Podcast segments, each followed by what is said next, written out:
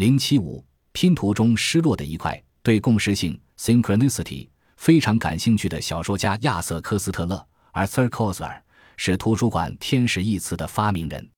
他用它来形容在研究的过程中，在最需要的片刻，巧妙地找到最需要的资讯的那种运气。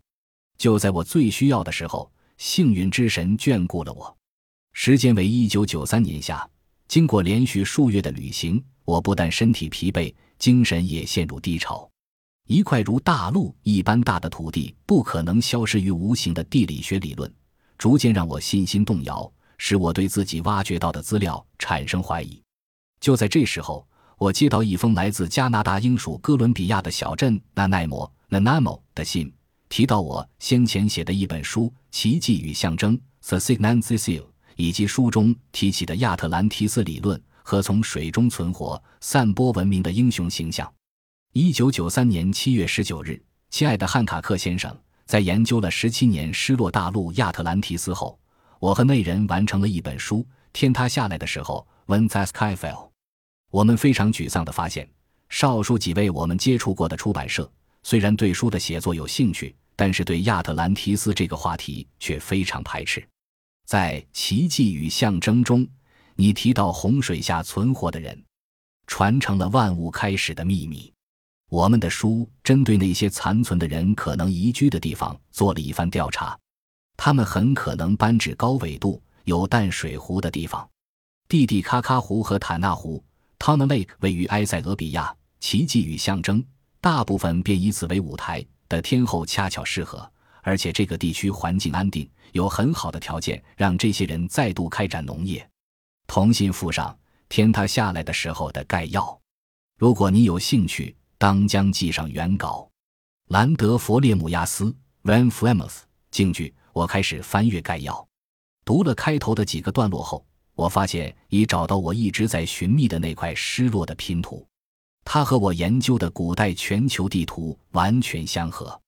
那些地图不但正确地描绘出冰河床下的南极大陆，见本书第一部。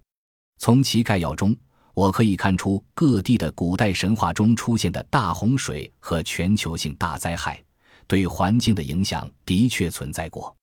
而且弗列姆亚斯还合理的解释了为什么北西伯利亚和北极圈内会发现大量似乎为瞬间冷冻的哺乳类动物，为什么现在北纬九十度以上草木不生的永久冻土层中会发现高达九十英尺的果树化石等谜题。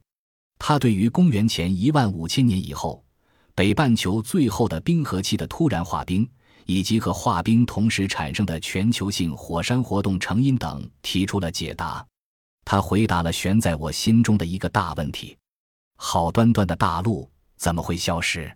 其实，他的说法建筑在哈普古德的地壳移动理论基础之上。对于哈普古德这个激进的地质学假设，我早有所闻。而弗列姆亚斯将它摘要如下：南极大陆可谓最不为人所知的一块土地了。我们大部分人都假设这块海上的大岛已经被冰雪封闭好几百万年，但是最新发现证明，南极中有一部分的土地至少在几千年前还没有为冰覆盖。而就地质学而言，那是非常近的事了。我们可以用地壳移动理论来解释为什么南极大陆的冰床。在如此短暂的时间内成为今天的形状，弗列姆亚斯所指的地壳移动解释，其实就是指哈普古德所提出的假设：南极大陆块一直到公元前一万一千年以前，其实并不位于南极，而是在距离它现在位置至少要北两千英里、气候比较温和的地方，但是在经过一次地壳大变动以后，才移动到现在的位置。弗列姆亚斯还继续写道：地壳移动。使大块土地漂移至死亡圈、阿拉斯加、西伯利亚一带，这观象之为明显。凡是动物大量绝灭的土地，尤其南北美和西伯利亚，显然都是因为纬度激烈变化的结果。地壳变动所带来的结果当然是激烈异常的。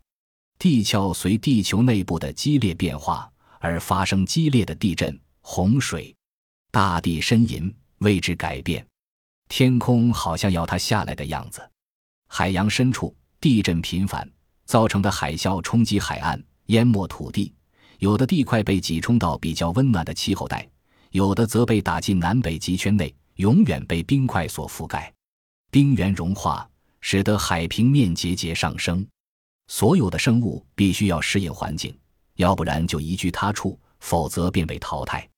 在阅读中，我联想到哈普古德对地壳的一些描述：硬而薄，一旦剥离，就好像剥橘子一样，皮与肉分离后，橘子依然完整，只是表皮打散了而已。